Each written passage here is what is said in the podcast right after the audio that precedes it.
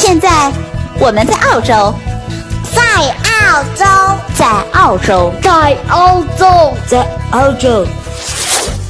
澳大利亚，一个位于南半球的国家，它有着世界上最大的岛屿，还有世界上最小的陆地块。当然，它也有着最适宜人居的自然环境和最多元文化的融合。这是我看到的，也是我看到的。你好，我是甜甜圈，五岁女孩的妈妈。我是五岁的美拉拉。我们在澳洲，在路上。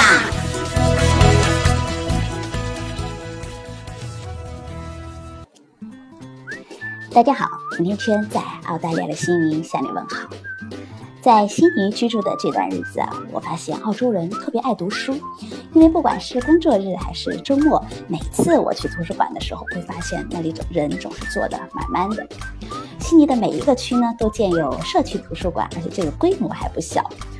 图书馆里的书品挺丰富的，包括在外文区里可以阅到不同国家各种文字的书籍。我在中文的图书区里，连金庸和古龙的小说都能找到。对于这种你想看又没有的图书，这一点特别好，你就可以登录到图书馆的电脑系统里面去申请。那么下次新书入库的时候，就有可能看到你想看的这本书了。而办理借书证也很方便，这一点我觉得特别的。呃，让这种旅居的人们很方便，因为你只需要在线上注册，而且拿上你有这种政府公共事业部门邮寄给你的带有你的地址和名字的账单，给图书馆的工作人员核查一下就可以了。这个账单可以是水费、电费或者燃气费的都可以。而昨晚呢，我在图书馆里就看到了一个关于 New World Wealth 发布的这个。世界十大最富裕国家的排名，看了这个排名之后，我一下子挺振奋的了，因为啊，中国以总体个人财富排名到世界第二了，美国第一。也就是说，现在除了美国人民之外，咱们中国人是最有钱的了。这个排名是根据截止到今年的上半年六月份各个国家整体的财富的一个总值，包括了这个国家所有人他持有的各类资产、股票、现金还有商业股份的总和。中国真的是过去的呃十五到二十年里这个财富增长最快的国家了，那所以也出现了很多很多的有钱人，有钱了会干嘛呢？这一大批的财富急剧膨胀的中国富人的群体啊，他们正在加速资产的全球配置，而首选的就是海外投资和投资移民。富翁移入的前三名的国家排序啊，在全球里分别是澳洲、美国和加拿大。其实这半年以来，我也总是听到很多这样的传闻，就是中国的神秘买家又高价的购入澳洲豪宅的消息。哇，又有富人要来了！这一期啊，我就想和大家聊一聊关于为什么会有越来越多的中国富人他们想要移民，而这些中国富豪在澳洲都喜欢这些什么的话题。越是有钱，就越琢磨着移民，就越想移民，已经成为了现在国内很多有。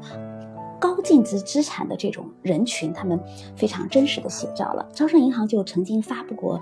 一份报告，说的是中国已经有两万名资产在一亿元人民币以上的富豪啊，他们当中大概有三成已经移民到了海外了，而近五成呢正在考虑着移民。而澳大利亚又是最受中国富人们青睐的一个国家了，因为在近两年来啊。澳大利亚政府设立的这种最大的这种投资的这个签证的门槛里，就是重要投资者签证是以五百万澳币来起步的这个门槛嘛。那每十个人申请人当中就有九个是中国人。富人们好像在境外进行一个大迁徙啊。其实我前两天还看到一个新闻，就是说。单单是悉尼的这个 The Star 这个赌场，它每年就依靠亚洲富豪这种赌客富豪，就能够为他提供三分之以上的收入了。这个富豪他每一年会度假村会花费一亿美元来升级他的私人飞机的这个服务，主要就是为了过去接中国的土豪们过来豪赌。与移民潮相伴的啊。是中国的这种富裕阶层，他们的资产向境外的快速的转移，那保障他们的资产安全，规避一些风险，其实是资产外移的一个很大的推动力。呃，很多的一个调查机构来显示，就是从他们的移民的原因里来探讨，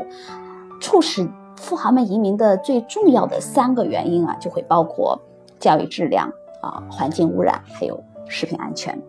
我们知道，在境外投资通常是可以分为跨境投资，还有这个离岸投资。简单来说，跨境投资就是说，呃，需要经过外管局批准的正式的渠道资金的出境啊，像沪港通这样的。还有一类就是离岸投资，而这一类投资是指的是这个资金它在境外的这个资金，呃，是不是合法是未知的。而目前离岸投资的规模已经远超。跨境投资了，有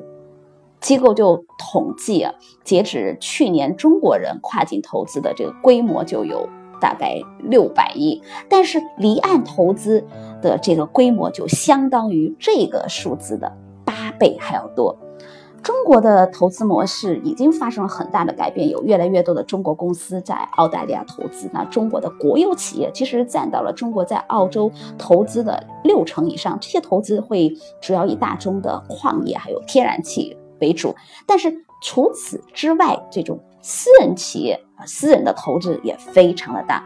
其实相比较来说，私人投资在呃房地产行业就是非常的活跃的。那过去中国投资移民到国外去开这种夫妻连锁店的这种时代，好像已经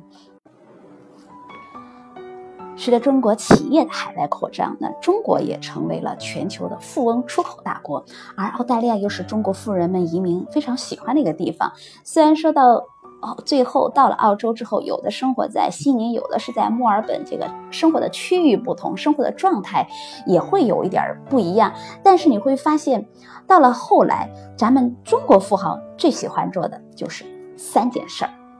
那第一就是海外置业，啊，越来越多的中国富豪喜欢在海外买房子了。那中国的买家也成了澳洲房产拍卖会上的霸主。澳洲的二手房呢，尤其是 house 的的这种买卖，都是以拍卖的方式进行的现场拍卖啊。那在中国来说，很多时候还是通过中介来成交嘛，这边就不太一样。可以发现，从悉尼港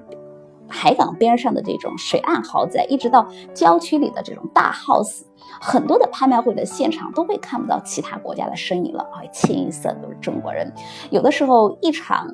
House 的这个拍卖会会有五十多个、五十多组吧，这个中国的竞拍者来参拍，而买到了这种百万澳币以上的豪宅之后呢，这些土豪他们通常都不是用银行贷款的，很多时候就是用现金一次性付款。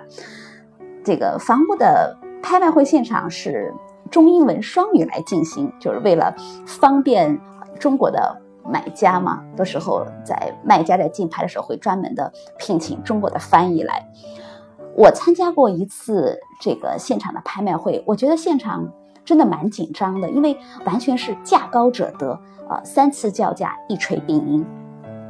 而一栋 house 的这个溢价，通常会是从卖家开始最初的叫价到最后的成交，这个溢价通常会在百分之二十五以上。呃，甚至在墨尔本的豪宅区，我的朋友告诉我，这去年一年的拍卖会上，中国的买家已经占到了投标人数的百分之三十五以上啊。呃，也有人说，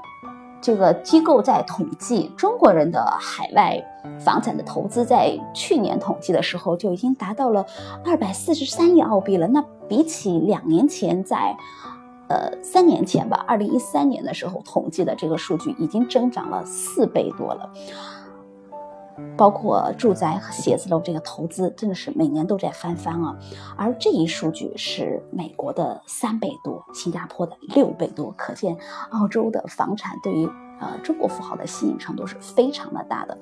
他们非常的坚信买房是啊。自己财产保值和升值的一个非常好的途径，啊，可以为子女的留学做准备，也可以为全家移民做准备，或者是出自于对于他们资产的安全考虑吧，或所以很多人就选择了海外置业。那第二点就是用来曲线的融资，移民现在已经成为了曲线融资的一个。可以说是捷径吧，呃，相对于一般的商业投资移民来说，这种方式它并不需要太大额度的投资，还有这种因为申请人他是可以亲自的管理和经营的，能很好的、有效的来控制这个财务的风险。呃，法人这个企业的法人代表国籍。变更之后啊，就可以获得这个本国的税收，或者是土地使用，还有人工用工这方面很多的福利的政策便利，那就会为他的融资渠道也会增加很多的多元化、多样化的融资渠道就来了。所以移民对于很多私有的企业的就私有业企业主来说，这个。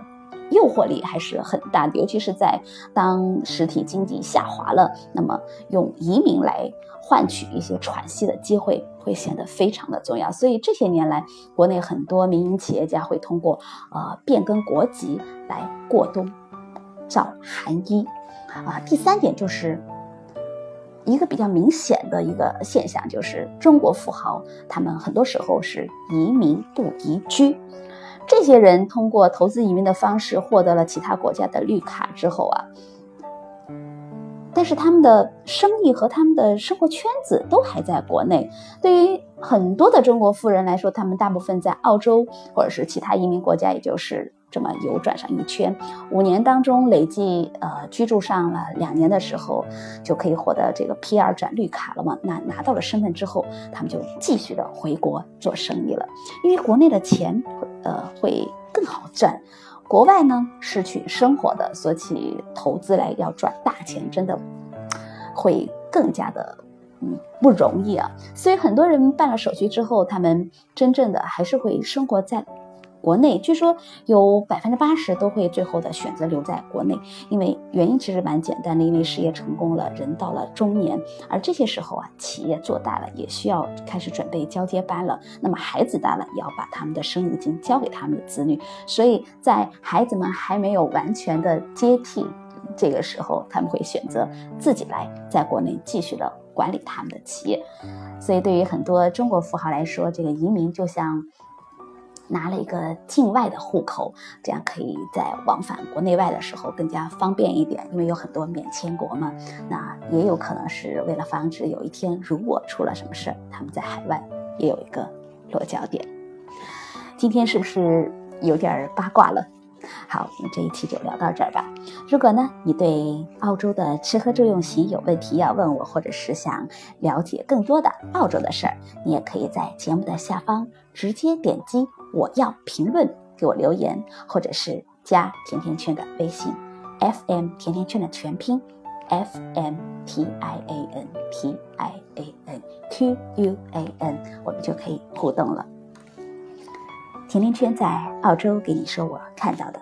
听到的、经历着的和感受到的，下期再见吧。